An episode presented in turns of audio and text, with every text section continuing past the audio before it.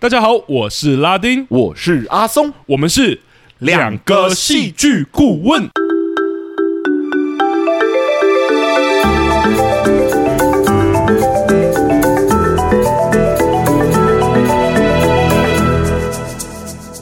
Hello，欢迎大家回到我们节目。哟，谢谢大家回来。我其实得说，蛮庆幸这部作品有被排进我们节目里的。你说《怪物》这部电影，对，因为我真的好喜欢哦。我是没有到那么喜欢啦，但我是喜欢的哦。但我不没有那么喜欢的原因，是因为嗯。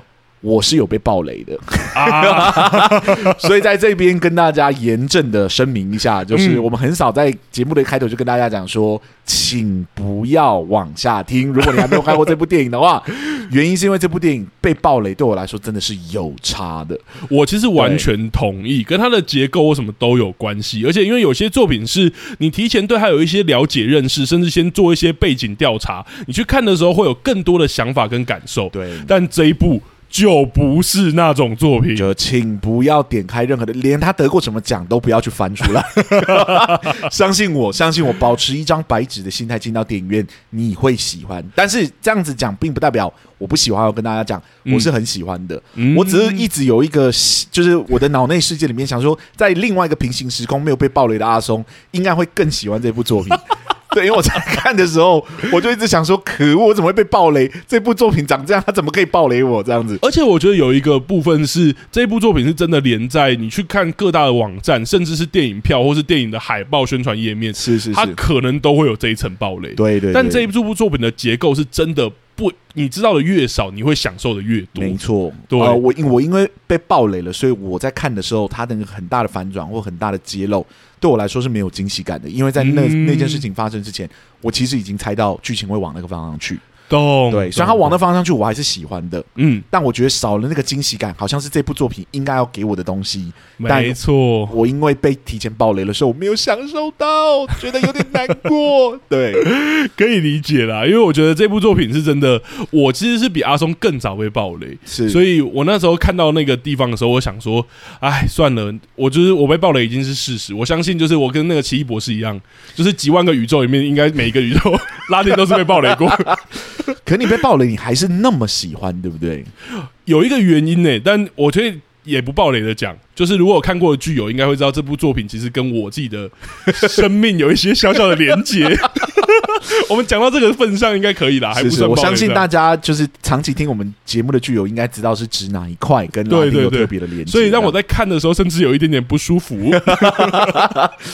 会吗？会到不舒服这么严重？因为我觉得，所以你是因为在看的过程中感觉到一丝丝的恐惧，感觉说哇，怎么会这么这么贴切于自己的生活之中？这样我觉得是贴切，就是我觉得，因为我的生命中最近刚好发生了一些，就是跟 跟我的工作有点相关的事情，然后呃，有点可以连接到里面的一些。部分，嗯，这样会有暴雷的风险吗？应该还好，应该还好。好，我们到这里就止住，OK，好，OK，我觉得今天还是赶快先进入那我们两层的提醒好了。对，这样我们才可以放开手脚的讲，对，我们才可以大胆的把我们的一些 想要讲的话给讲出来。是是是，所以我们的第一层的提醒呢，就是我们的节目是会暴雷的。嗯，你还没有看过这部作品的话，建议非常强烈的建议你完全不要往下听，不要去找任何网络上的资料，嗯，带着一个白纸空白的。就是身心领进到这个电影院去看，这样我觉得会有创作者可能最原始想要让大家体验到的感受。没错，没错。那第二层的提醒呢，就是我们的节目是主观的，接下来要分享的所有的观点呢，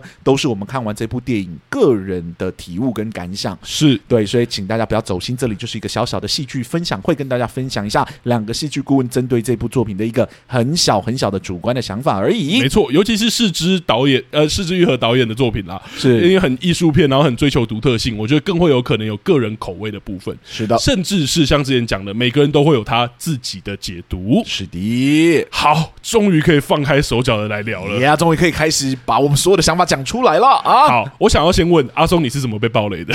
我我跟你讲，因为其实你有暴雷过我，对对，就是好几个月前你说要聊这部的时候，你就有跟我稍微提到一下这部作品的，就是内容，因为我们我们一开始就很犹豫嘛，因为我们怕已经是枝裕和导演已经聊过两部作品了，是。这个第三部会不不会风格还是很像？那在结构上也好，为什么大家会不会？我们会不会吐狗嘴吐不出象牙？会不会讲不出什么新的东西？或者是大家会听得很腻？对，所以可能那时候我就知道他的主题是这个，然后我就跟阿松说：“哎、欸，可是是这个主题、欸，哎，你说这么社会性，我们可以直接讲了，就讲了啦，讲了啦，就是同志这个主题，没错。我就跟他说：哎、欸，同志主题是治愈和聊同志，你不会很好奇吗？然后我那时候也不知道，我已经犯了滔天大错，没有人知道，因为我跟你讲这件事情很吊诡，就是你真的在网络上稍微查一下这部作品的国外的新闻报道啊，或影评啊。嗯。基本上大家都不觉得要避讳讲这件事情的，对，大家就觉得这个是可以讲出来的事情，嗯，所以你讲出来的时候，我又后面稍微做一点调查的时候，我个人是觉得，哦，这个知道了也没差，对对，对，可是好，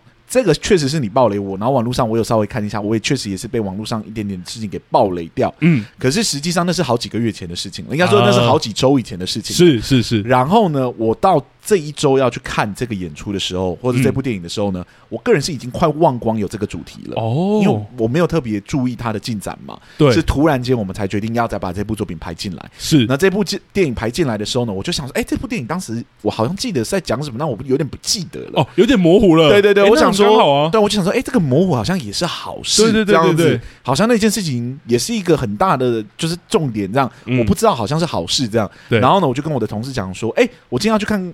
我今天要去看那个怪物这部电影诶、欸，然后我的同事就讲说，嗯、哦，我知道啊，就是我朋友说他看完之后，他觉得那个现在这个时代用这个方式讲同志的主题有点老了，这样。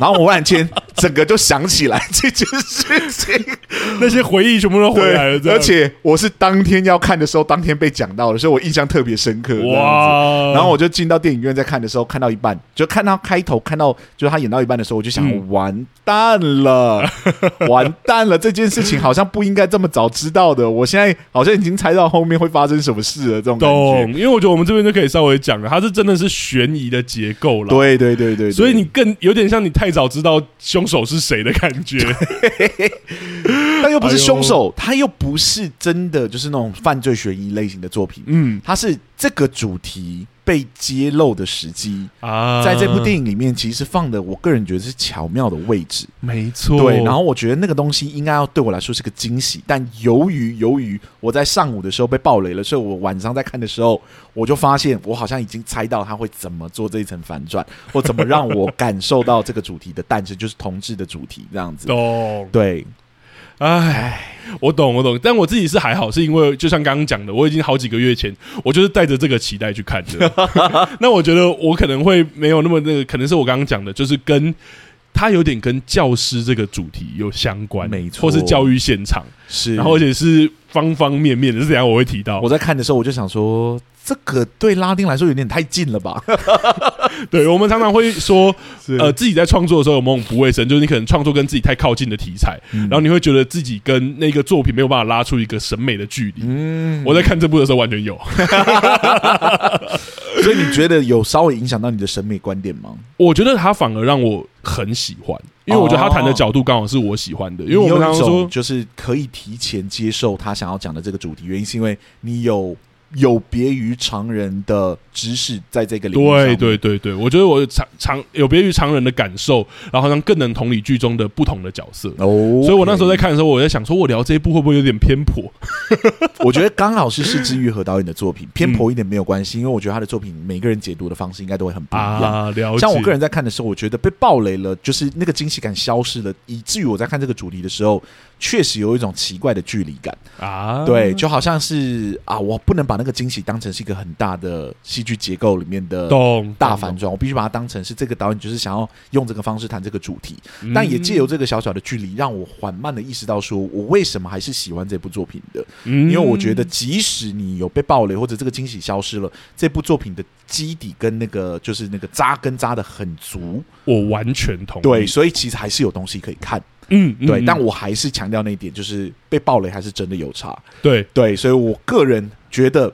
我应该说，我不是不喜欢这部作品，是我一直想象得到，我应该会更喜欢这部作品才对。哦，我懂，我觉得你刚刚那个贴形容已经很贴切了，就平行时空。对，在某一个平行时空里面，阿松是痛哭流涕的从电影院走出来。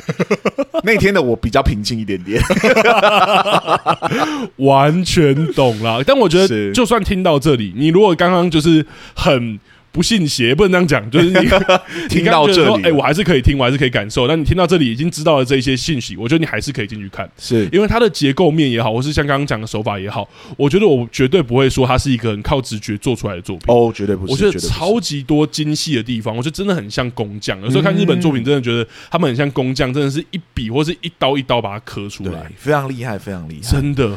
那我觉得差不多应该要进入到我们今天的主题了。嗯、只在那之前呢，我们要来感谢一下有赞助我们的听众。哦，又有了。今天赞助我们的听众呢，叫做五位。嗯，那他赞助我们的内容呢，我们就不讲了。啊、为什么？为什么？因为他特别有标注说他不想让我们在节目中念出来这样子。啊、但我实际上有读到哦。然后某程度上我是同意你留下来的观点的。那有机会我们可以私下交流。OK，没问题。好，那事不宜迟，就由我这边来做一个很简单的《怪物》这部电影的剧情简介给大家知道。是《怪物》呢，是于二零二三年于台湾上映的日本电影，由是枝裕和导演。坂元裕二编剧，故事呢是透过了单亲妈妈早知、小学老师保利以及小学学生新川以及凑，是念凑对吧？好像是凑，我 应该是应该是 OK。三组不同人物的视角，勾勒出一起校园霸凌案背后的真相，带领观众一同重新审视“怪物”这个名词背后的意义以及社会隐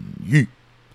我觉得你的简介 好像已经失去意义了，因为 我这写的这么模糊的原因，是因为我当时想说，不行，也不能让大家这么早爆雷或怎么样。但我们前面已经都全部讲完了，这样子。懂。但我觉得刚刚你有提到一个很有趣的点，就是他的确是以教师、家长，然后跟孩子这三个视角去写，所以我觉得我才会那么喜欢。哎呦，好，那我们就稍微从这个角度切入来问拉丁好了。好啊。对于这部作品，用不一样的视角啊，去谈论这个族群。或者这个校园霸凌案件这件事情，嗯，从戏剧顾问的角度，你觉得他谈的如何？有没有你觉得可以分享给我们听众知道的戏剧结构呢？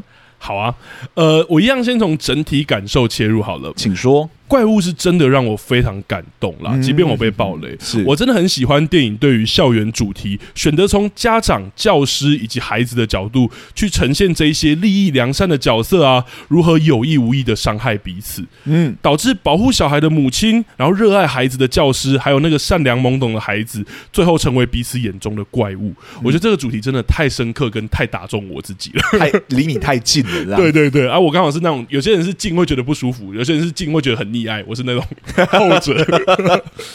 那不过这部电影最让我感到讶异的，其实还是它的结构上呢，竟然能从前半段彼此指认，然后去探讨说谁是那种没有人性的怪物这个主题，到后半突然变为两个男孩如何成为彼此出口，这样富有温度的故事，这样的转变。嗯，我觉得这样的转变真的好厉害。我很好奇这究竟是如何做到的，因为这样主题跟风格突然批变这一件事啊，绝对不是简单一句说创作者对于人性有关怀就可以解释的。是是是是，一定还有细致的结构跟手法在背后支撑，才能让创作者想要的这一些温暖，让观众可以得以感受到。嗯哼，而这当中牵涉的手法当然不止一种啦，一个是类型手法上的变换，我觉得这一定是有下很多苦功；另一个就是创作者对于反派的呈现。是，那类型切换的部分，我就直接卖关子说，等下会交给阿松来说。哎，是的，是的，是的，我们一开始已经分好主题啦。对，这部分他来讲，那我就来聊聊反派这一件事好了。请。讨论创作者操作了什么样的反派结构，让我们最后能把重点从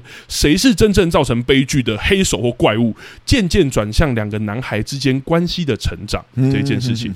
我自己把这个手法称为强调伤口不强调凶手的结构。等下你的 你的结构名怎么越来越长了，越来越浅白了，对不对？以后不会我就直接说哦，这个结构就是哦，勇者然后来到村庄杀掉恶龙了 的结构的。好了。其实会讲的这么浅白，就非常好理解嘛。就就那你再把这个名字再讲一次。好好好，强调伤口不强调凶手。OK，也就是说呢，强调反派对主角造成的影响，这种结构会把重点放在反派的行为上，以及对主角造成的后续影响。至于反派有没有被妥善处理啊，有没有得到属于他的恶果或结果啊，那就不是这种结构的重点了。甚至是这种结构。刻意不去处理的。是。怪物的剧情呢，推导到最后，我们可以说，故事里严格来说算反派的，大概就剩四个人了，嗯，而应该说四群人，是。两个主要霸凌新川的那个男同学，是感觉是幕后主使的一个女同学，嗯，还有新川的父亲，那个有点好像有家暴的父亲这件事，是是是，这几个角色不仅没有明确的结果跟结局，甚至连角色与出现的篇幅都被模糊跟减少了不少，是。像是我们并不知道霸凌男孩。呃，确切的数目跟组成的人员到底是谁？唯一知道的那个莆田这个名字，嗯、还是从男主角妈妈嘴里得知的。嗯，到底是不是莆田？我其实好像不太确定。看完电影，是那可能是幕后主使的那个女同学呢？创作者也给了无数的暗示，却始终没有给我们确切答案，说她到底是不是幕后主使。嗯哼，新川父亲的家暴，我们只听到门后新川的反应而已，我们不知道确切发生的情形。最后被男主角发现倒卧在浴缸中，那个奄奄一息的新川同学。也没有向观众明确透露说他遭受到了什么，嗯，甚至后续新川都没有，甚至整部电影都没有提及他的父亲，新川都没有对他的父亲做任何的评论，或是说他对他做了什么，是。这一再都显示创作者其实想要强调的并不是这一些凶手吼，而是他们的行为对麦野凑跟新川伊里这两个男孩实际造成的影响。这就是这种结构的好处，将故事的重点从正反对抗的这种很传统的结构放回主角两个小男孩的相处上，嗯。让创作者可以聚焦他想要探讨的主题跟范围，是说的容易，但操作起来其实没有那么简单哈。都是的，因为那个我们节目很常提的那个概念，戏剧是奢侈的说故事媒介嘛。哇，好老的一个讲法了，对对对。但这个确实是一个大原则，没错。所以我们通常有一个原则是，如果不是创作者想要聚焦的，那通常尽量不要让它出现吧，或者是他把它的存在感缩到最小。是，所以回到这个结构，如果伤口才是创作者想强调的，而凶手不是。是，那就要尽量削弱凶手的存在感嘛。嗯，但其实这非常难吼。难的原因很简单，它也并不是模糊或弱化就可以做到的。原因是因为两者其实具备很强的因果关系。是，那正反对抗这个历史悠久的经典结构，又早已深植人心了。嗯，你真的很难只要求观众把重点放在伤口，却不让他在意说凶手到底是谁，跟凶手最后到底会面临什么样的后果。是是，对。因此哈，简单的做法当然有。而且我们其实聊过了，是通常会处理的就是用柔美的细胞小将那一集我们提到的留下难题的反派结构哦，做法就是让反派其实，在故事的前中段就离场，或者是褪去反派的那个外衣，让他不再是反派了。嗯，如此观众便能专心把重点放在反派留下的那些难题、诅咒或者是疤痕上面，去看主角如何面对跟克服。是对，不过很抱歉哈。怪物的选择真的不是这样简单的方法。哦哟，我觉得他选择了最高段班做法。对，修罗路真的哇，是什么呢？怪物里呢，新川的父亲还有那些霸凌的同学，在故事中其实并未退场，甚至一直存在。而怪物克服的方式其实非常的聪明，吼，嗯，也就是这个旅程的开启呢，其实并非源自于反派负面行为。嗯，我讲的更细一点，也就是新川父亲对于新川的暴力，还有霸凌同学那些霸凌的事实，这些反派的行为，其实早在这个故事开始前就已经存在了，是，甚至发生了多久我们都不知道。嗯，这个旅程对于主角来说，真正的开启是。麦野凑这个的男生，这个、男主角因为一次无心的帮忙，而与新川伊里产生了奇妙的连接。嗯，这趟旅程才正式开始。是麦野凑也才开始对新川一直以来，甚至是从电影开始前受到的那一些对待跟反应呢，产生一些反应跟连结。甚至他的反应也不是一开始就协助新川去对抗反派啊，或者是去对抗那一些呃那一些反对力量。换句话说，这部电影对于主角旅程的开启方式呢，从一开始就刻意跟传统的那种正反对立切出了区别。是从手法上直接告诉观众说，和反派的对决，以及让反派呃自食恶果这一件事情，都不是这部电影的意图。嗯，对。虽然说了一大段，但我刚刚说的还是只是他克服的方式而已，还没有说创作者为什么要绕这么一大圈的远路。这样的手法的好处到底在哪里呢？为什么不直接选择相对简单的留下难题的反派结构就好了？是，所有的手法终究都还是得套回创作者究竟想要说什么跟呈现什么。是最直观的，当然是反派的影响在这样的手法上其实持续发生着。嗯，因为反派并没有提早退场嘛，所以我们可以一直感觉到主角。不管是新川伊里还是麦野凑，只要活着，就会持续一直受到伤害。它与某些作品想要强调的创伤这个主题不一样。怪物中，新川跟麦野身上的不是疤痕哦，而是会一直增加跟扩大的伤口。这样的感受更带出了创作者想要呈现的另外一个主题，也就是逃离这一件事情。正因为伤口持续存在跟发生，所以麦野跟新川的那个秘密基地，也就是那一台废弃的电车，才会让人如此有感觉跟共感。嗯，两个人站上列车驾驶台，假装发动要喊着出发的时候，才会让我们这么痛心，因为我们知道伤口一直存在着，而他们好像用另外一种方式才有办法逃离。所以结尾新川感觉到列车在震动，即使我们观众都知道那是山洪即将坍方的声音的时候，但我们心里也却希望，依旧希望着。那真的是列车即将开动所发出来的讯号，嗯，这大概就是我对于他有点浪漫的想象，跟我觉得他用这样的手法可以达成的地方。懂？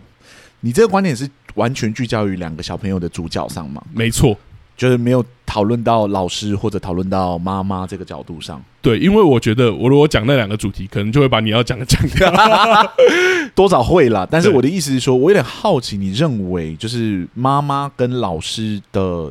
就是它存在于这部作品之中，实质的意义是什么？因为我们实际上来看的话，嗯，小朋友的问题没有被解决，我们是看得出来的。对，但是这两个人大人的问题，其实实际上也没有真的获得解决。是是是，对，就是我有点好奇，你觉得这个有点像全员的问题没有解决的这件事情，有没有什么你觉得特别的含义在里面？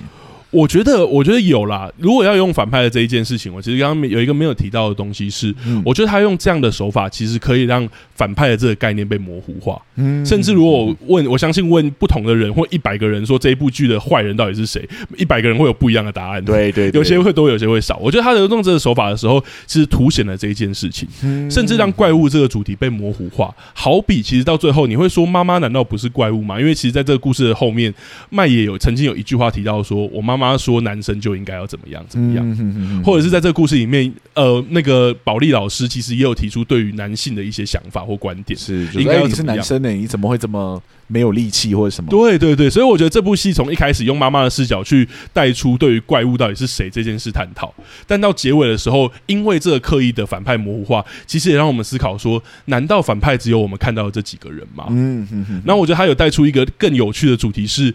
在这个故事里面，反派跟一般的传统英雄结构呃不一样的地方是，反派几乎没有办法被解决，是也没有办法被挑战，因为他好像把这个反派扩大跟模糊了，好像对于这两个小男孩来说，嗯、那个列车以外的世界，嗯，都是反派。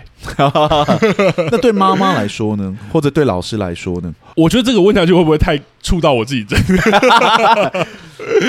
你你看完，你最有共感的是哪一个角色？我看完，我最有共感的其实还是孩子啦。哦，对，我觉得天真懵懂的孩子，不是那个被陷害的老师。是，我觉得这个主题搞不好我们后面会聊。但我觉得天真懵懂的孩子会让我最有共感的原因是，我觉得真的在那个年纪。呃，我觉得孩子是一个很难对待的群体。虽然我是一个老师，因为我觉得任何的话语都会让他们扩大、跟处理、跟解决。嗯，所以你其实不太知道我讲这一句话对大人来说只是一句简单的话语，嗯，可是他们听起来会有什么样的感受？而我觉得回到你刚刚的问题。对我来说，妈妈的角色跟老师的角色，就是他扩大了这件事情，说这不是只有发生在孩子身上，嗯，就是对于妈妈来说，有限的理解，或者是孩子的语言也好，或者是我看到了一些片段的事实也好，也有可能完全占据我的我的理解跟认识，甚至让我直接误以为任何另外一个人是反派或怪物。了解，对。然后我觉得对老师来说也是，就像你说的，就是一个孩子的童言童语。其实我完全不觉得孩子是错的，但就我我会我反而会理解说，这好像就是一个老师必然会面对的一个很悲剧的处境。你身为老师，居然没有害怕这种构陷吗？就是可能学生诬陷老师有做，但实际上他没有做的行为这件事情。因为我觉得在这个故事里面，他呈现的方式有点太太太没有办法，就是因为它里面真正对老师最严厉的指控是那一个猪脑的比喻，他说是老师说的嘛？是对，可是。他因为孩子讲出了这句话，然后妈妈问他说是谁说的，他好像确实也只能讲一个，好像不太比较不会无伤大雅，只是他不知道妈妈会把他做这么可怕的解读。嗯嗯嗯，对，我觉得这个故事里面这一件事情被强调了，所以我才说我觉得好像这个故事里面，如果你要扩大到很大的话，好像真正的反派好像是社会的某一种种共识或者是什么，但你要说他真的全然坏吗？我觉得又有很复杂的思考。懂，对。我也确实觉得，呃，这个作品有另外一个我个人觉得很有趣的特色，其实也会聊到你刚刚讲的反派。嗯，我觉得留下难题或者没有办法解决的问题，其中一个也是，其实如果解决了，就代表这三组人其中一组人势必要牺牲嘛。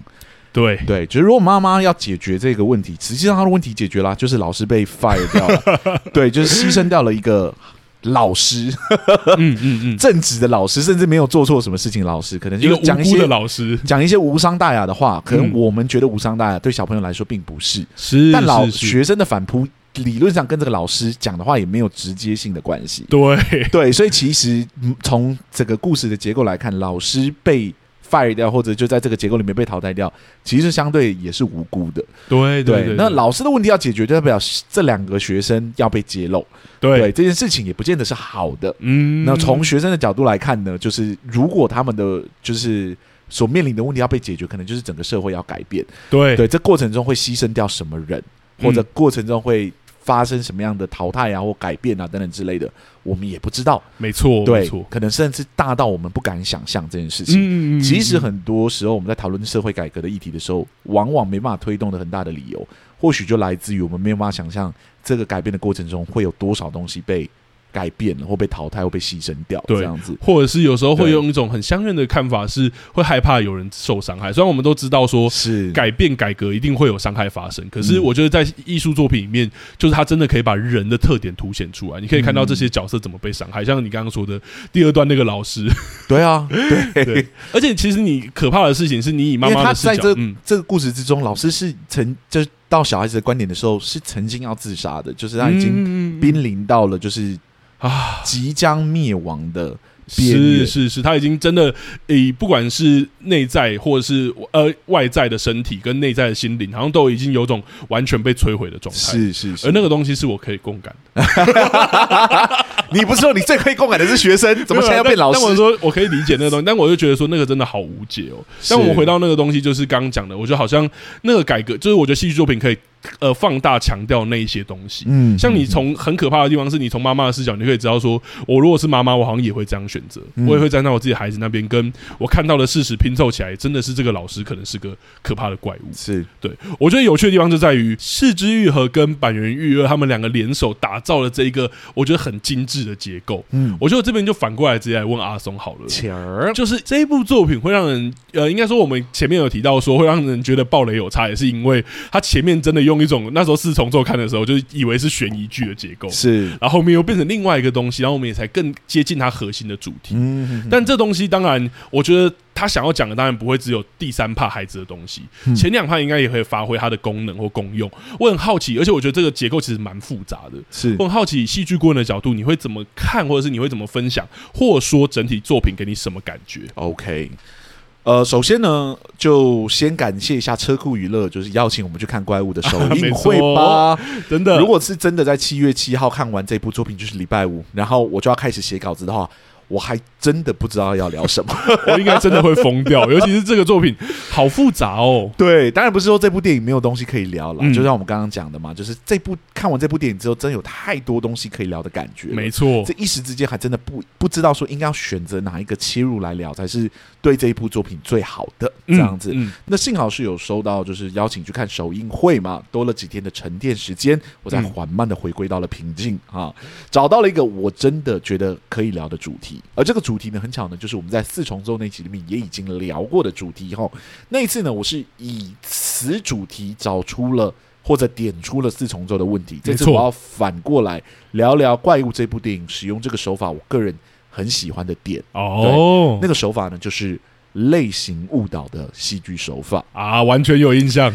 没听过四重奏那一集，或者已经不记得四重奏那一集我聊什么内容的剧友们 啊，不用紧张，不用紧张，我这边来帮大家复习一下哈。好，所谓的类型误导呢，是指一种会出现在多类型戏剧作品的手法。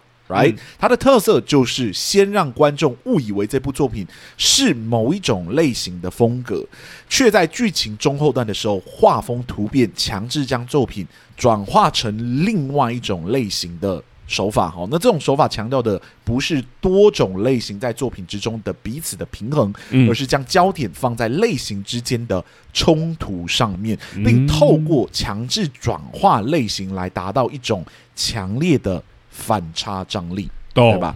其实，在聊四重奏那一集的时候呢，我就有说过，类型误导是一个在电影作品之中比较常见的手法，它相对不适合影集哈。嗯原因是这类应该说这个类型误导的手法呢，是偏向单次性效果的手法哈，它其实不适合放在长篇幅的影集里面来操作。那看完怪物，想必大家也可以理解我当时为什么会这么说了，对吧？嗯嗯、同样是板垣裕二的作品，同样是悬疑转严肃情感的作品，嗯，类型误导的效果呢，的确是在怪物这部电影上面是比较彰显的。嗯，对吧？嗯，当然，这两部作品在题材上面是有所差距的，要直接类比并不公平哦。所以，我对于四重奏的讨论就到这边而已。接下来呢，就让我们专心来讨论《怪物》这部电影吧。好，为何我会说类型误导在这部电影里面的效果是好的呢？原因很简单哦，因为这个类型的误导呢，其实有对整部作品所想要探讨的那个主题有扩张性的影响哈。哦，而且效果还算很巧妙。嗯。电影的一开始呢，是从母亲麦野早知的角度切入，带出了他的儿子凑在。学校里面可能遭受到小学老师暴力的言语，还有肢体的暴力，嗯，而且呢，已经在精神上面造成了臭的压力，对吧？是，他会自己跑到奇怪的隧道里面，会突然跳车，或者会突然向母亲哭诉自己是怪物啊，或者脑袋是个猪的这件事情，这样子，嗯，还不止如此哦，他的身上还会突然多出了很多的伤痕，水壶里面会出现沙子，甚至连鞋子也会突然少一只，这样子，嗯，看起来并非只是受到老师的针对而已，可能还是一个。小规模的霸凌，嗯，得知此事的早知呢，当然不可能放任不管啊。然而，当他到学校去反映这件事情的时候呢，校方处理的态度呢，又极度的消极，而且行为怪异无比哦，一个个都仿佛像机器人一样，不断的向早知这个母亲道歉哈。之后，保利老师又在走廊上控诉凑其实才是霸凌者。结果呢，又被其他老师给带走了。后来应该是被解雇的老师呢，居然又跑回来到学校找凑，导致凑的受伤。单从母亲早知的角度来看，这整件事情真的是悬疑无比，对吧？为何老师会针对自己的儿子？为何校方不积极的处理？为何儿子被指控霸凌别人呢？一切的事情都还未解呢，儿子就在一场台风天里面消失了。而电影呢，突然。倒转了回去，回到了一场火灾上面，并重新讲述了这个故事。懂？差别是这次我们是从保利老师的视角下去观看这整件事情的。那保利老师是谁？保利老师呢？是这个小学，也就是那个。刚刚讲到的那个小学来的新老师，来、嗯嗯，他非常热衷于教育，还有一名女友，兴趣呢是爱挑就是报章杂志啊 里面的一些错字，对错别字这样。对对对，那他发现班上呢有一个比较失控的孩子凑，在一次偶然的情况下呢，他看见了凑把班上同班的同学新川同学关在厕所里面的画面，后来呢又在教室里面。看到凑失控砸毁班上其他同学的东西，是甚至有同学指控凑同学虐猫，虐到猫死掉，嗯，让他开始关注起这名学生。没有想到后来呢，凑却对他进行了霸凌的指控哦，导致就是对方的家长，也就是我们前面提到的早知来学校里面要把这件事情给。讲清楚，要请他道歉。那他本来呢，想要跟对方的家长，也就是早知把这件事情给讲清楚，却迫于学校不想要把整个事情给闹大，加上那个冷酷又怪异的校长要求，他只好不断的向家长道歉。嗯，来，没想到事情呢，在后面却越演越烈，最终导致他失去了工作，女朋友也跑了。为了证实他自己没有错呢，他跑来学校去找凑。要想要把话给说清楚，嗯，right 就问对方说：“我是不是我什么都没有做错吧？”结果对方呢却因为害怕，虽然他前面有说就是你什么都没有做错，但他因为害怕就跑走，跑走呢就从楼梯上跌了下去，受伤了。嗯，之后呢就拍到保利老师回到家，然后开始在整理东西，然后在整理东西的过程中呢，不小心看见了以前的，就是作文新川同学的作文，没错，却发现。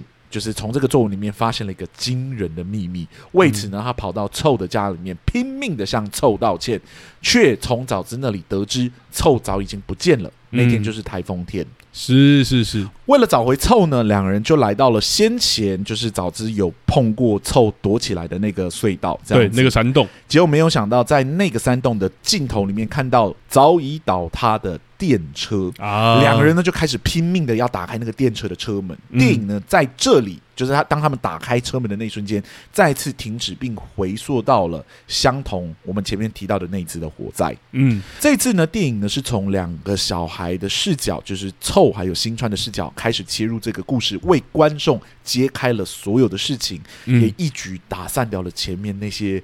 所有的悬疑氛围。是。从妈妈的视角观看的时候呢，我们误以为这是一个怪异老师霸凌学生的故事。嗯，从老师的视角观看的时候呢，我们误以为这是个青少年集体犯罪的故事。嗯，然而从两个小孩的视角观看的时候呢，我们才发现这是一个爱情故事啊。原来新川是因为身上过于阴柔的特质，以及长期与女生相处的个性。被班上视为异类，哈，被班上其他同学视为异类，遭受到了许多人的霸凌。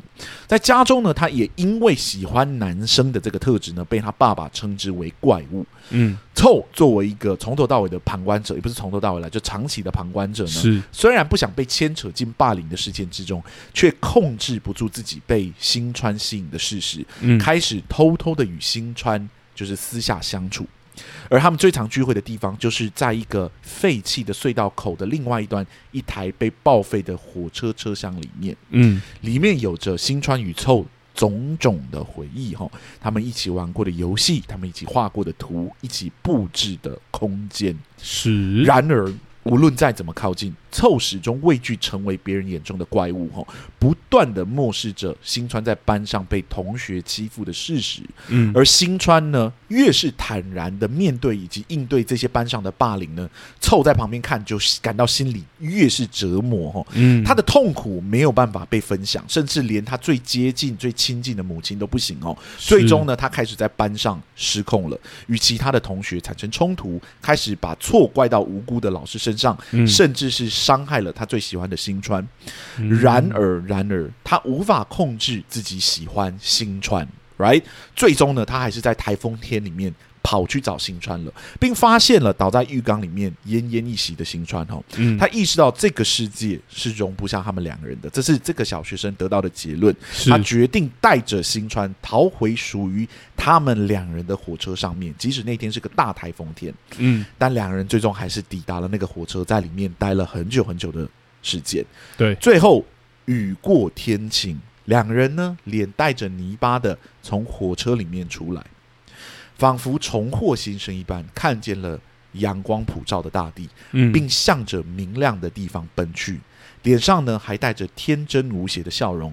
两人呢，仿佛无需再隐瞒任何的事情，快乐又幸福无比。哈，嗯，好，说回类型误导。哦哦，刚刚太沉浸在这个故事里面，我只是把故事重新讲完了。OK，大家，OK，我们现在要把话带回到类型误导上面。为什么我会说《怪物》这部电影的类型误导操作的蛮好的呢？嗯嗯，很简单哦，因为它的类型误导呢，不是只有误导剧情而已，而是连主题都误导了，因而让主题得到了一个有趣且有效的扩张，让一个简单的故事变得相当的复杂，而且有韵味。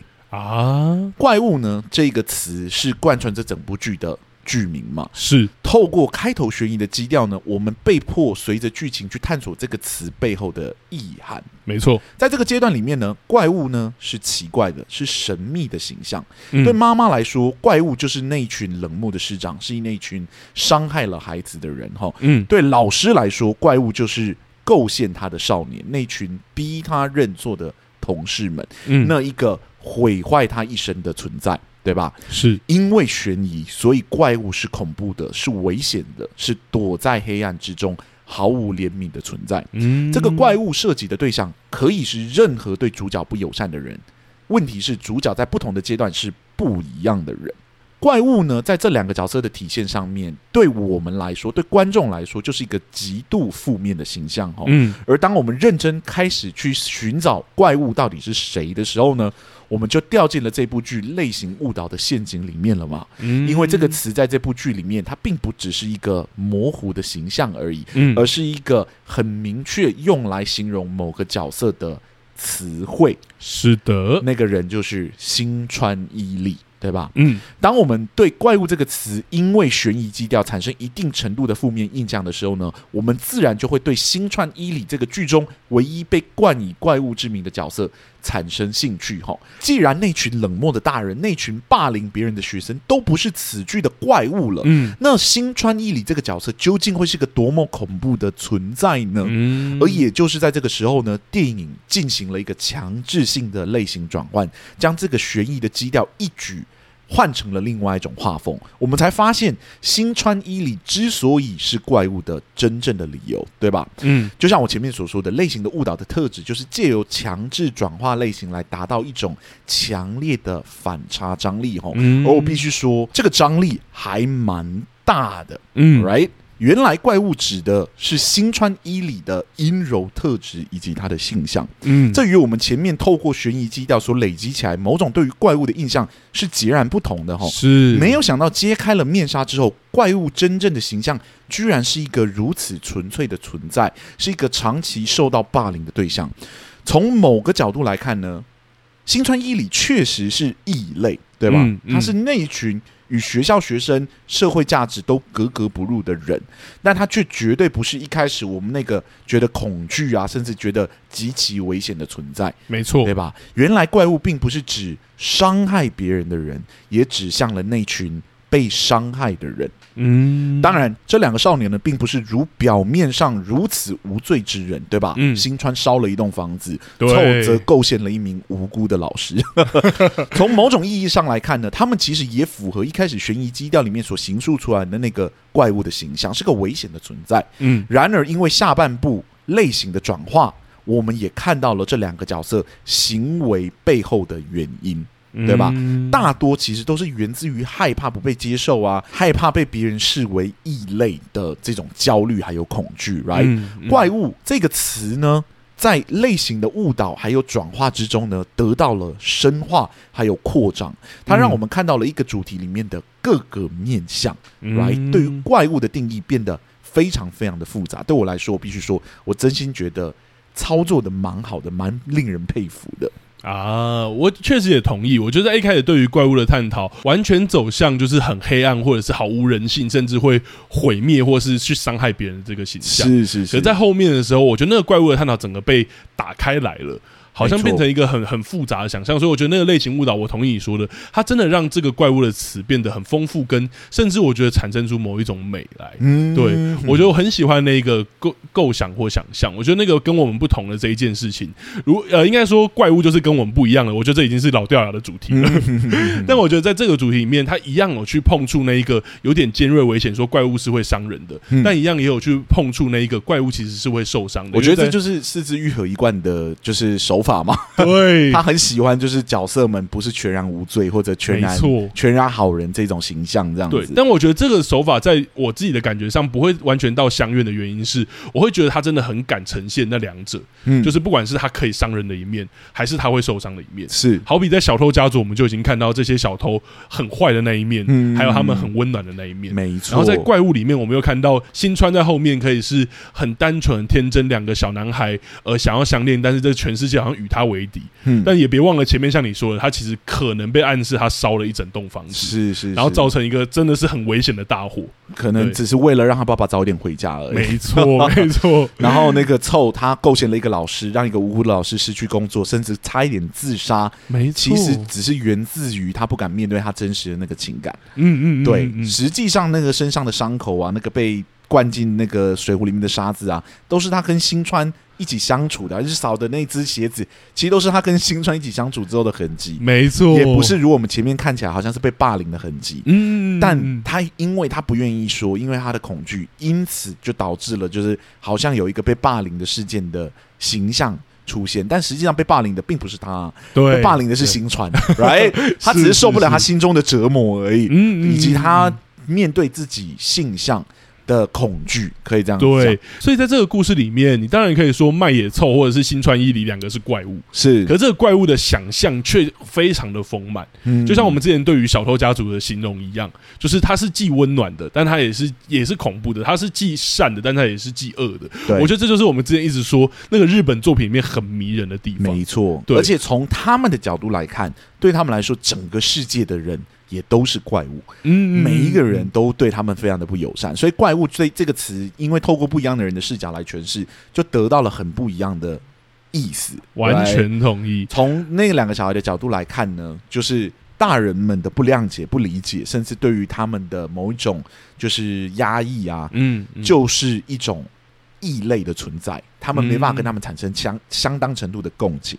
嗯，对，我觉得也很有趣的是，他真的用这个前面的类型误导，让我们对怪物的想象是一直不一样的。是，像例如说，在妈妈的眼里，就是怪物是那个会恶意伤人，或是故意针对自己小孩子的老师或同学。是是，是。然后到老师的眼里是不可以理解的，就是那个那些同学为什么要这样针对我？就像他对于那个女孩伤害我那种感觉。对，就是你到底为什么要？你们为什么突然要这样开始讲？嗯、所以他后面会有一个那个很发疯，甚至很真诚的提问说：“你真我真的没有对你做那些事吧？”嗯，因为他不能理解。你们为什么要这样攻击我？对对，对，对，可是到小孩子的视角的时候，好像那个怪物的概念又更不一样，又更丰富了。有趣的是，你三方都可以接受，对，对，你好像三方都可以接受。其实你把所有的面纱都打开，就是面纱都打开了，你看到所有的真相了，你都可以理解。从每一个人的角度来看，对方是怪物，对方是就是对自己有敌意的存在。对对，这边就可以讲回可能跟我的生活比较接近的地方。你要带出你的生活吗？但我不会讲这么那么具体的例子。但我说我会有感觉的地方也是，我觉得其实，在教育现场，或者是不要讲教育现，任何现场都一样。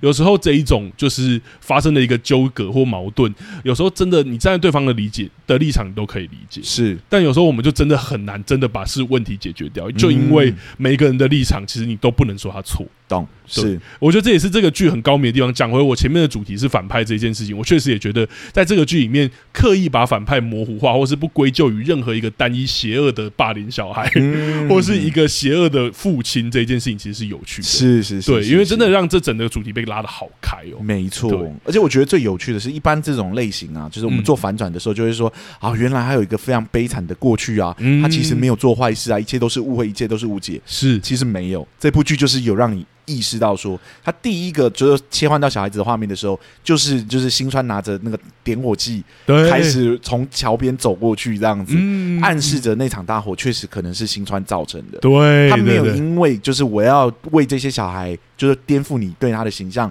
跟印象的时候，就让他们失去了原本别人对他们指控的那个特质，就是怪物的特质。对，我觉得变成是它是复杂的，它绝对不是那种这两个小孩就是时代底下的无辜的受害者等等之类的。这两个小孩也有他们面临应该要被谴责或者被检视的那个，有点像社会所赋予的罪恶。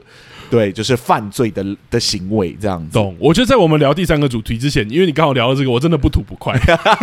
请说，请说。因为我真的觉得日本的作，其实大家从喜欢是枝裕和这一件事情，就可以感觉到大家对于这种复杂的角色，其实是有他的接受度，跟我觉得大家的深度是可以到那边的。但我觉得有时候就是有一些作品，有台湾的某一些作品，我觉得也不是全部，就是真的好像会觉得这样的角色或这样的故事就会引起很大的争议，或者是就会引起很大的轩然大波。所以如果要观众喜欢。这个角色，我就只能全然把他推往白的一边。对对，我只能把他所有的坏都洗掉，这样。对，然后我如果要让一个观众讨厌一个角色，我就只能让他纯然的恶。是是，对，我觉得这件事情其实是我在看非黑即白的创造手法。对对，我觉得我在看某些作品，尤其是不管是舞台剧还是电影作品的时候，我都会有一点点觉得可惜的地方，因为我都会觉得那些作品其实真的好像快要到那一种人性的深度。像我们喜欢四之愈合，就是觉得怎么可以把这样你那么大胆，嗯，恶你也推到极致，善你也推到极致。是，但我们一般的人其实应该说生活在世界上的人，其实就有这些层面。对对，所以我觉得可以大胆一点啦。我借由这个机会，把最近看某些作品的不满，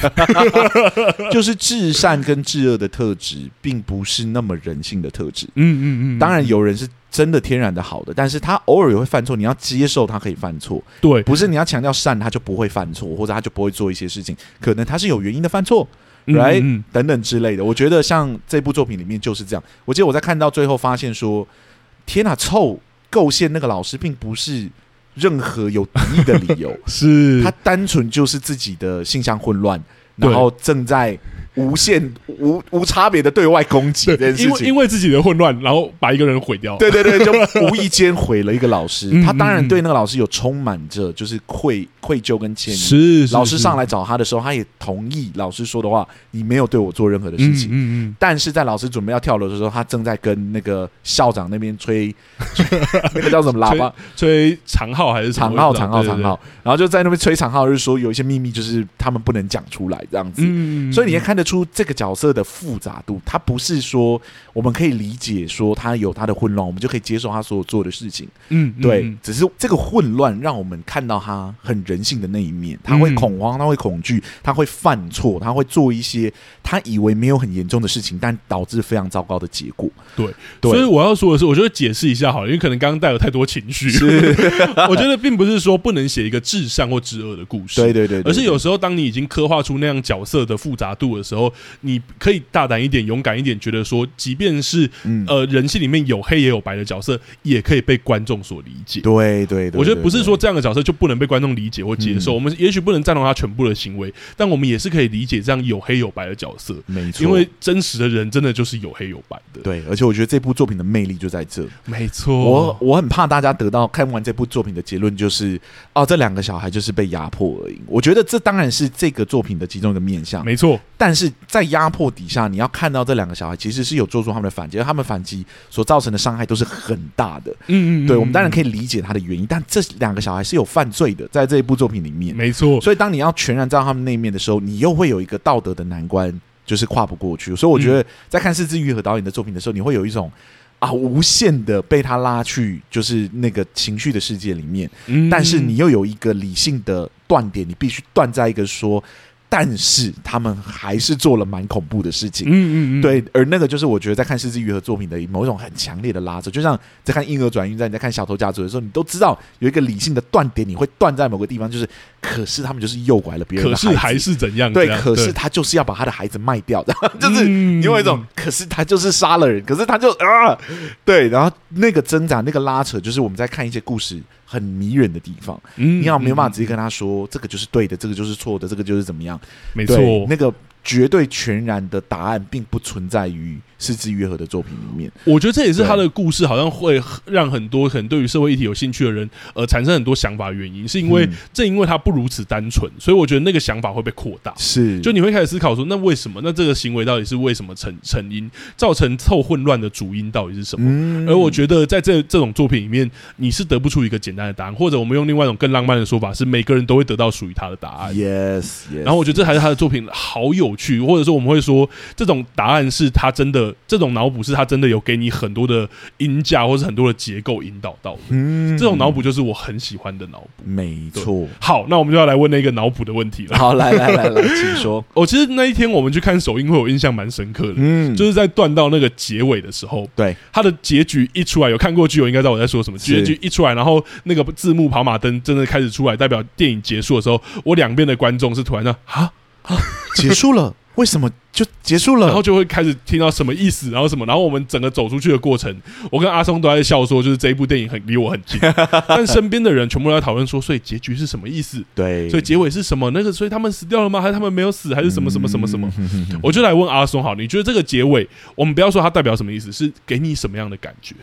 我觉得我刚刚其实有讲了，就是我觉得就是那种充满希望、幸福、快乐，到了就是冲冲向阳光的那个幸福，然后没有需要再隐藏的世界，这样子是是是，对，是充满着希望的感觉。但如果你认真去思考的话，这样的世界是真的存在的吗？嗯，我个人认为，对这两个小孩可能是不存在的。所以，如果他们要结尾在一个这么幸福、这么美好的结局里面，那可能应该是。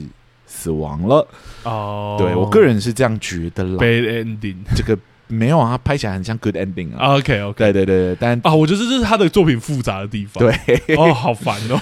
那你自己觉得怎么样？我自己觉得他真的是一个很有用戏剧结构的手法来说，很明确要导向开放式结局的一个结构。是是是是，我觉得他真的去避免了你。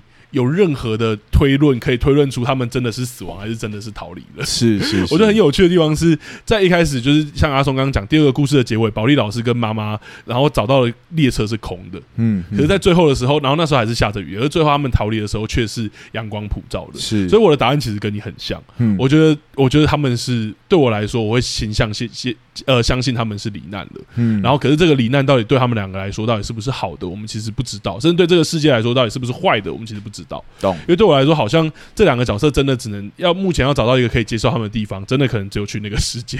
对啊。然后另外一件事情是，呃，在这个故事里面，好像确实也让我们知道说，他们好像就是只有找到彼此，只有跟彼此一起相处，会是那个最明亮的地方。是对，所以我宁我好像也是宁愿相信，呃，他们是离开，但那个离开对他们来说可能。搞不好相对是好的，而且或者说换另外一种方式讲，但呃，他们也确实做了很可怕的事情。嗯，然后在不能被接受的情况下，这两个怪物，即便他们是无辜的怪物，或是是善良的怪物，难道就不会造成这个世界的损害吗？是，我觉得真的带着太复杂的感觉，所以这个开放式的结局，我觉得是很故意的开放式。懂，而你可以在这个故事里面保持很。呃，善良的想法是他们两个活下来的，当然也可以保持像我们两个的想法是他离开的。我觉得这个真的就是呃很精准的去呃构成的一个开放式结局。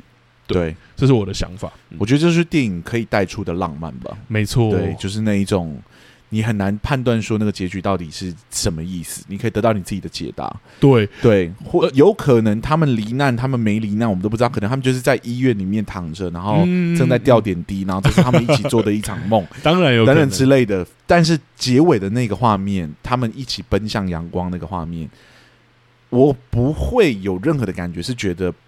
那个是枝裕和正在给我一种悲伤的感觉，嗯嗯，对。如果我可以意识到他们是死亡的，或者走向极度就是呃悲惨的悲惨的结尾的话，嗯、我应该会感到非常难过，因为我这两个角色我其实都蛮喜欢的，是，对，是是，我会有强烈的难过感，但我并没有觉得导演有做任何的暗示让我有这样的感觉，对对。那既然是这样，我就会相信他是倾向温柔，然后有希望的笔触。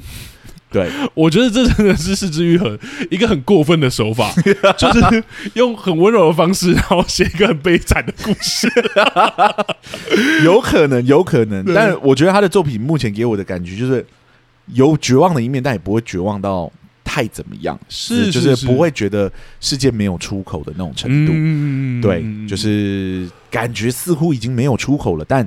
这两个角色最终还是可以迎向阳光。对，我觉得这就是他的故事，真的用黑白来讲，真的是很明确。就是在他的黑暗里面，你总会看到那些白，可是他也不会让你不看到那些黑暗，所以那些对比就会一直出来。没错，大概是这样。我觉得这大概是哇，我们今天大概是这样了。只是说第三个主题这样聊是不是有点少？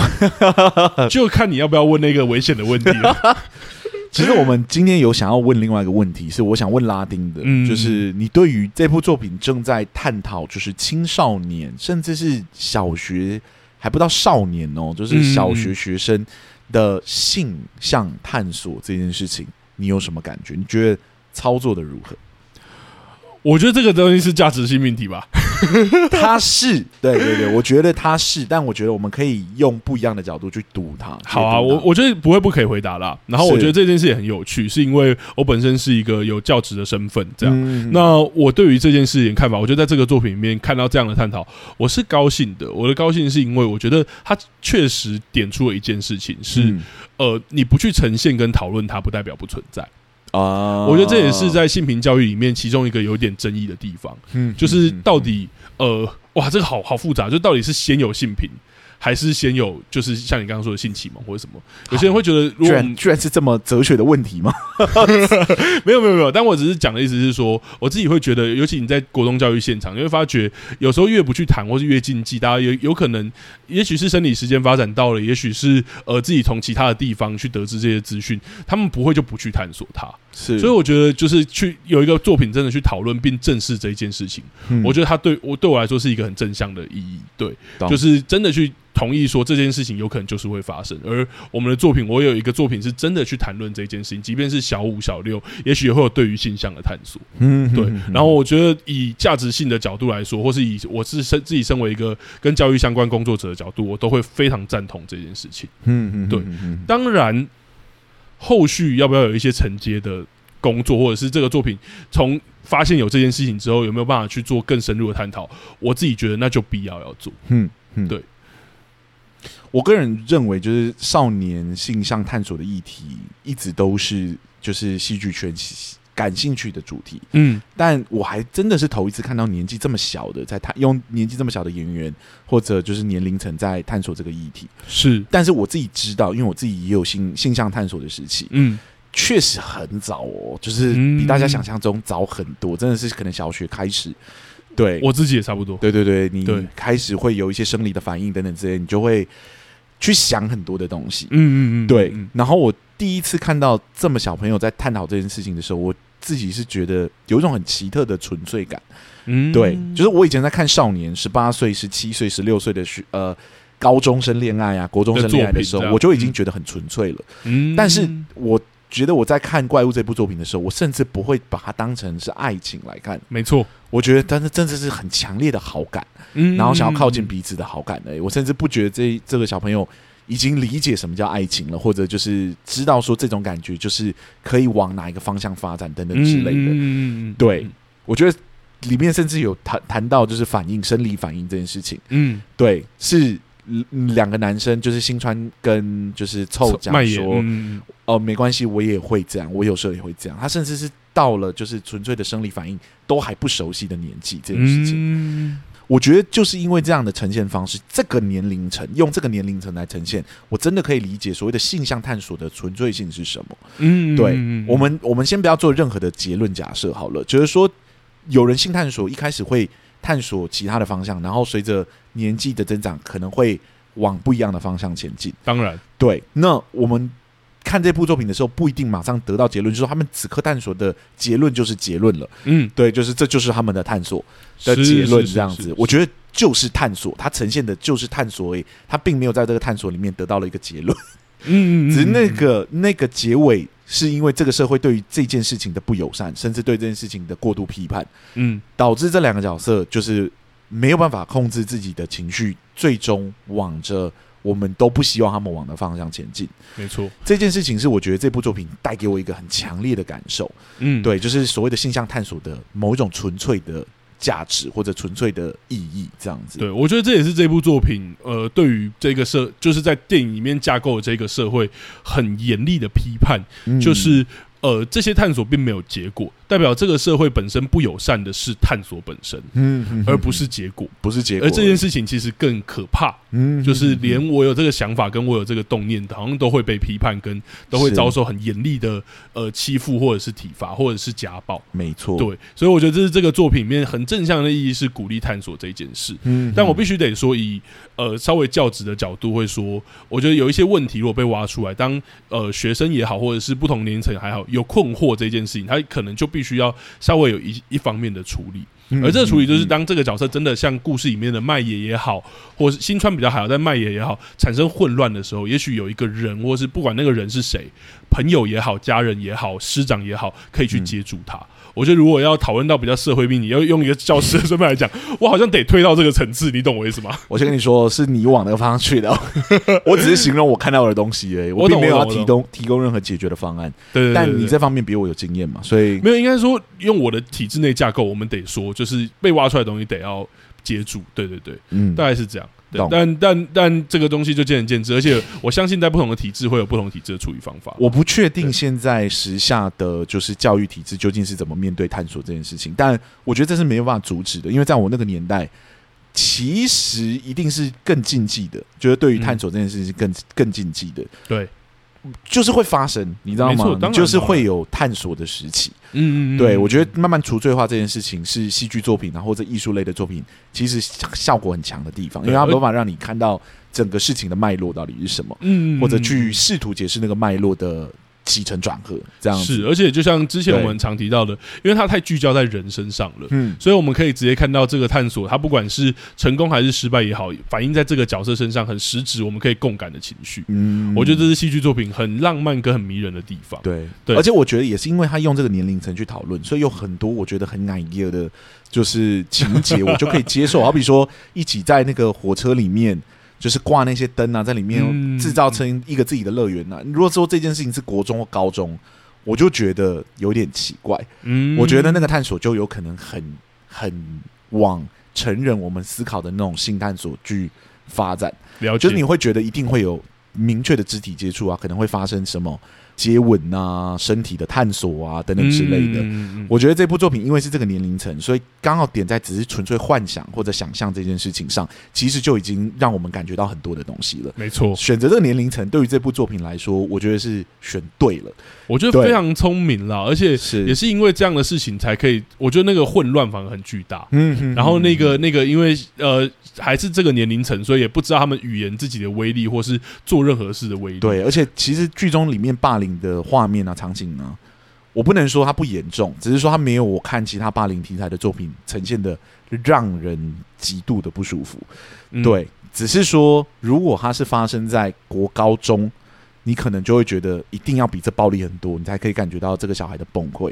对，对，但是正因为它是发生在这个小小的年纪，就是小学的年纪，我觉得到这个程度的时候，我已经可以觉得，如果是我在那个情况底下，我可能会疯掉。嗯，对，就是怎么会这么？欺负我，只是因为我有一点点阴柔的特质，这样子。对，而且那个、那个、那些小朋友的霸凌，就像你刚刚说的，因为被单纯化了，所以我觉得那个暴力其实也被单纯化了。是，那个暴力好像就变成是一种，就是因为你跟我不一样的暴力。对，而我并不会说这样的暴力比较呃轻或者是重，嗯，反而我会觉得那个暴力被最直接的单纯化，就是你非我族类的那一种暴力。对对，然后我就是不了解那种暴力，所以在看的那个时候，我可以懂你说的那种不会有像。不黑暗荣耀，拿那种电卷棒去烫你、啊。对我好像就是为了要怎么样，或者是我好像为了某种社会的压迫，或者什么，为了什么某种恶。应该说，就是这群小朋友们的想象暴力的方式还没有到那么可怕的程度。对对对对，可这可能是他们这个年纪已经可以想象到最可怕的程度了。对对对对。就让人不寒而栗，就是那种暴力的纯粹有另外一种让人不舒服的地方。没错，就因为它很纯粹。对对对对对，它并不是我们大人可以理解的暴力，可是，在那个年龄层里面，其实长时间在那个情况底下是会有很强烈的心理压力的。而且，我觉得这也是为什么我觉得教育体制没有办法及时介入的原因，是因为。它看起来不明显，它就如我们在看这部电影的时候，嗯、你没有办法完全的感受到这件事情，除非你从旁边，就像我们这样从头到尾有人把它拍起来，你认真的去看他整个事情的脉络。对对，我觉得这可以说真的，在这个这部作品里面呈现的很清楚了。嗯，就像就像你其实，在保利老师的视角，他已经是一个在学校里面的人了。对啊，在这个间小学里面的人，其实他也很难看到整体事情的全貌。他有看到打架，他有看到新川被。关在关在厕所里面呢、啊，对，但还没有做任何的事情呢。因为就像我们大人一样，我们会觉得，可能我找小朋友来讲一讲就没事了。嗯，对。嗯、可是那个找朋友小朋友来讲一讲，你要找对人，你要知道他们到底为什么这样子对他做。但是这，我觉得那整个工程比想象中的浩大，然，然后也不见得是说老师当下立刻就可以意识到说，到底是多么深根的观念或者问题。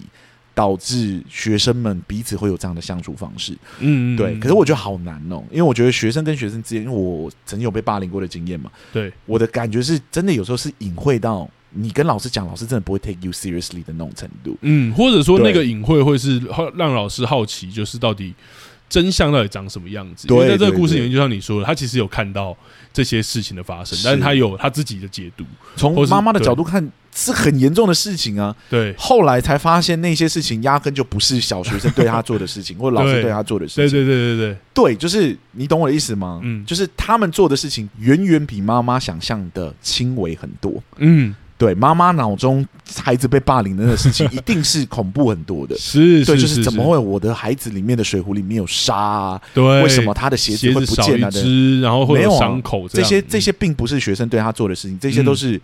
那个男主角就是那个麦野，麦野，嗯，自己做的事情是，对，只是在大人的想象要到这种程度，他才会引起他的关注，你懂吗？嗯，对，就是可能对在小朋友里面，压根还没有演变到那个程度的时候，其实就已经对小朋友是。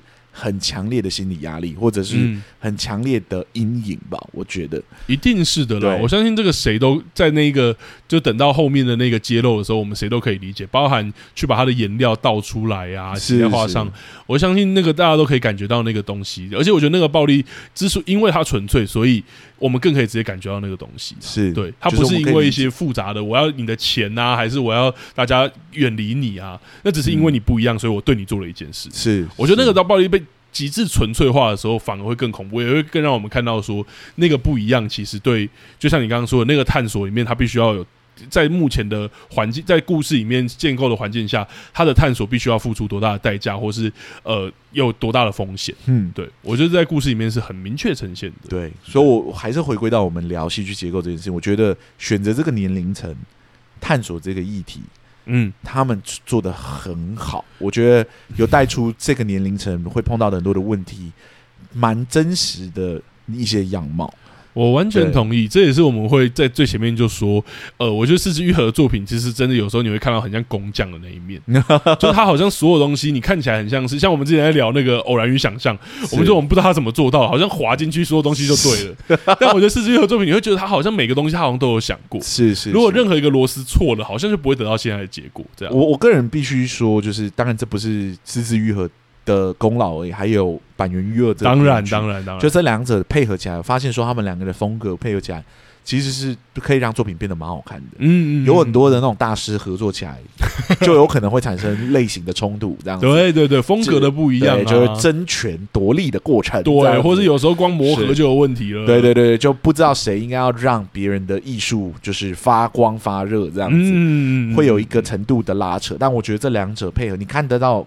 这个坂元裕二的特质，嗯，你也看得到是枝裕和的真魅力，这样是是是是蛮好看的一部作品。当然也还要再说，呃，因为里面还有另外一位大师是坂本龙一，哦、然后对对对对对，然后他的音乐我觉得也非常引人入胜，而且一开始的那个钢琴，我觉得就已经哇，嗯、在很前面我就已经觉得好像会很好看哦 的感觉了。我觉得整体的基调、氛围等等之类的营造，就是。非常非常非常的真的好看，我只能这样子讲。嗯，所以还是要讲，如果你真的是没有看，但是你也听到这里了 的剧友们，我觉得你还是值得去看，因为他的他既然有在结构上下苦功，你基本上还是会得到属于你自己观赏的体验啦。我还是觉得失去那个惊喜感，我觉得是一个很大很大的，一定会有差。一定觉得人生怎么老是在碰到这种事情？二十五、二十一是这样，How How m a n y Your Mother 是这样，现在连怪物也要这样子，怎么会这样子？这样子。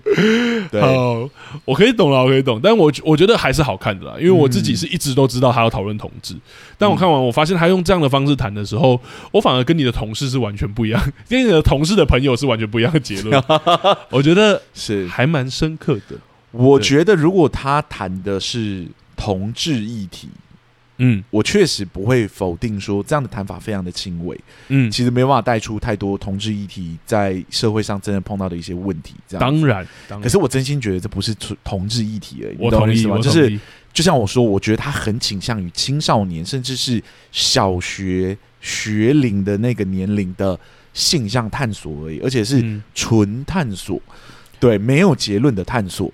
的这件事情，我觉得是甚少有作品是认真在讨论这件事情的复杂性。你要我想，我几乎很难想到，就是探索，而且不不不给他一个结果。是，当然，他只看起来像是同性爱情嘛。嗯嗯嗯。不，但是我们看到他们是同性，但我觉得这个年龄层的小朋友对于性向的那个固定性还没有那么强烈，嗯，还有一定程度的流动性在探索那个东西到底是什么。所以我确实不觉得他是，你要说他是同志题材的作品，我觉得好像有一点。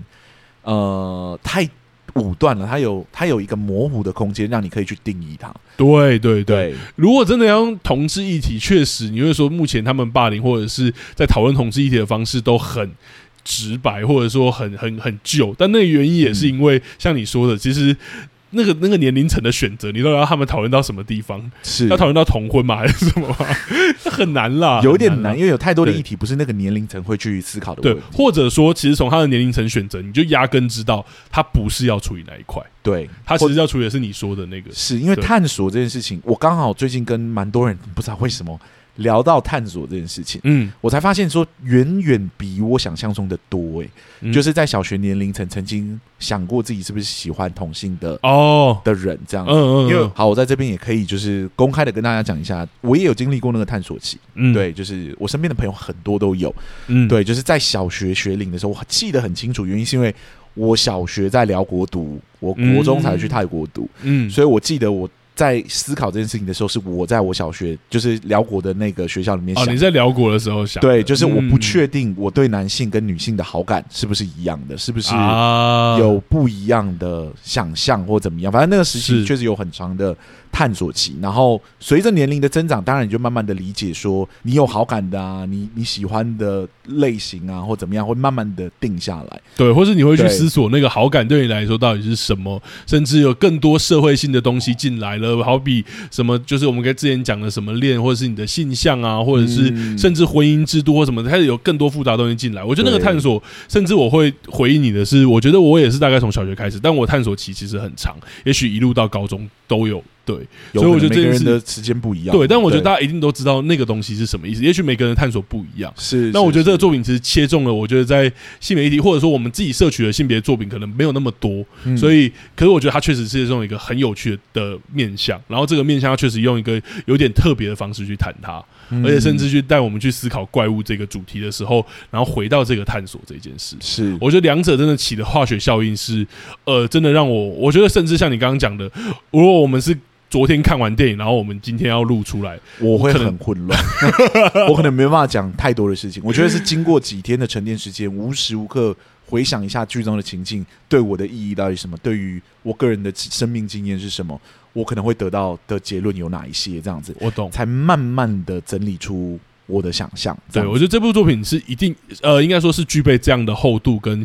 可以咀嚼的地方。嗯哼嗯哼，好了，我觉得差不多来问那个问题了。嗯，如果是两个戏剧顾问的话，你最多两个戏剧顾问，你会给这部作品几个戏剧顾问呢？我觉得一定是零啦，是而且这个零，我觉得不只是创作者知道他想要什么，还包含我觉得他在各种结构角色的选择上，甚至篇幅上，我觉得他都已经知道他要什么。像我们其实一直没有提到校长的角色，是是但我觉得校长角色他包在麦野跟新川两个人的那个篇章里面是完全吻合跟嗯。很有趣的一个地方。是是是。因为校长也是在这个故事里面被我们怀疑是怪物的其中一个人之一，但是这个结尾反而在结尾的时候才透露出他很人性的一面。嗯。但这个人性一面也没有否定他其实有那个怪物的特质，包含他杀可能真的压死了他自己的小孩这件事。是是是，对，孙女孙女，呃，孙女，然后甚至找她的夫丈夫顶罪，虽然我不知道具具体事实是什么，但是真的一样有那个有黑有白的部分。然后我觉得他其实真的很细，连校长这个角色都在他的这个编排里，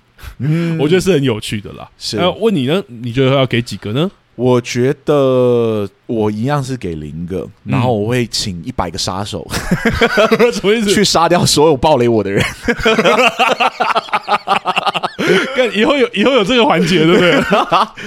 好了，没有没有没有，回归到就是戏剧顾问这件事情，嗯我觉得做我们通常在聊戏剧顾问不戏剧顾问，通常是指作品的完整度达到哪一个程度。嗯，因为戏剧顾问并不是就是纯粹来就是救作品或什么，这不是当然，当戏剧然，顾问的工作。嗯，我们一直强调戏剧顾问的工作是协助作品往完整的方向去。没错，有太多事情你没办法决定这部作品到底会不会红啊，会不会有人气啊，或怎么样。嗯，但戏剧顾问可以确定是这部作品它完整度到底够不够。对，对，那我个人是觉得这部作品的完整度是达到了一个，其实我们不用去想有没有需要戏剧顾问这件事情，嗯，它各个面向是经得起挑战的。嗯，对，那我就会觉得是给零个就好了。完全同意。，对对对对对，好，那我们今天节目我觉得差不多到这边了，我们要来介绍一下我们下一个礼拜的节要目。聊的作品是 其实我们已经欠大家很久了。exactly，呃，在这之前，其实阿忠就已经有办过一次投票，然后问大家说有没有想要哪一部作品啊？这部作品《初恋》其实就已经上榜了。是是是，但我们那个时候因为去追了热度，去追了那个重启人生，